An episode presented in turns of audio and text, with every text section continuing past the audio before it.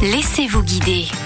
Nous partons au sud de la région parisienne, non loin de Fontainebleau, pour découvrir le château de Rosa Bonheur à Thomery. Pour rejoindre ce lieu magique, nous récupérons l'autoroute A6 puis la nationale 7 pour rejoindre Catherine Bro, propriétaire et gestionnaire du château de Rosa Bonheur. Bonjour Catherine. Bonjour. Pour ceux qui ne connaissent pas les lieux, est-ce que vous pouvez nous présenter ce château en quelques mots? Le château de Rosa Bonheur, qu'on appelait avant le château des seigneurs de Bie, c'est une grosse bâtisse bourgeoise qui ne ressemble plus vraiment à un château, mais à une tourelle et à un petit clocheton. C'est le lieu où a vécu et travaillé euh, l'artiste peintre animalière euh, Bonheur. Elle a été l'artiste peintre, hommes et femmes confondus au 19e siècle, qui va avoir le plus de succès à travers le monde et qui va vendre les œuvres les plus chères et le plus grand nombre d'œuvres à travers euh, l'Europe et, les pays anglo-américains. Il faut quand même préciser que le château est intact. Il n'a connu aucune modification depuis 1999, date du décès de Rosa Bonheur. Il est resté tel quel. Comment vous avez réussi à mettre en valeur sa vie, son art? On retrouve ce qu'on a euh, dans les greniers, nos richesses, et puis on va les exposer comme si effectivement Rosa Bonheur était toujours là. En fait, rien n'a changé. Vous pouvez pas vous promener tout seul. Vous êtes forcément avec un guide qui va euh, vous raconter cette histoire, qui va faire vivre Rosa avec toutes les anecdotes. Et elle a une vie qui est euh, terriblement romanesque. Très vite, les gens se prennent de passion pour l'histoire de ce petit bout de bonne femme d'un mètre cinquante qui peint des toiles qui font jusqu'à 7 mètres de long avec des chevaux alors que les femmes ne peignaient pas de chevaux à cette époque-là. C'est comme ça d'ailleurs qu'elle va séduire les Américains et qu'elle va devenir euh, la coqueluche des Américains. On va pouvoir découvrir une exposition temporaire pour fêter le bicentenaire de Rosa Bonheur avec des œuvres, des objets encore jamais montrés au grand public. L'exposition s'appelle Rosa Bonheur intime. Elle fait partie de la visite. Une fois que nous sommes passés d'un étage à l'autre, d'une pièce à l'autre, la visite peut se terminer à l'extérieur. Dans le parc, on a aussi des représentations un peu euh, fantomatiques de Rosa Bonheur avec un animal. Il faut laisser euh, les visiteurs découvrir donc ces profils de Rosa Bonheur dans le dans le parc dans des situations euh, diverses. C'est un joli parc, il n'est pas immense, il fait 3 hectares, mais euh, il est très représentatif, encore sauvage par endroits. Il vaut vraiment le coup de s'y promener avec un arbre remarquable, un chêne à cinq troncs qui a 450 euh, ans et dont Rosa nous parle dans ses écrits. Et pour vous réchauffer, il est possible de vous poser dans le salon de thé pour déguster la brioche perdue, recette de la cuisinière de Rosa Bonheur. Pour réserver votre visite, rendez-vous sur le site châteaurosabonheur.fr. Attention, il faut s'y prendre à l'avance.